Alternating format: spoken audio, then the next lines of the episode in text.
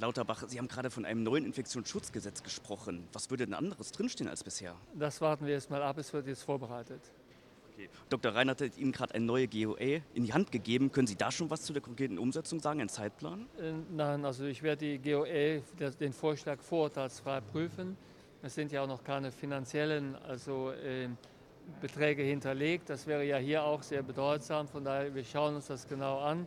Das wird eine Zeit lang dauern. Sie haben das äh, Volumen ja gesehen. Und von daher, sobald wir das abgearbeitet haben, können wir Näheres sagen. Dankeschön, gute Rückreise. Gerne.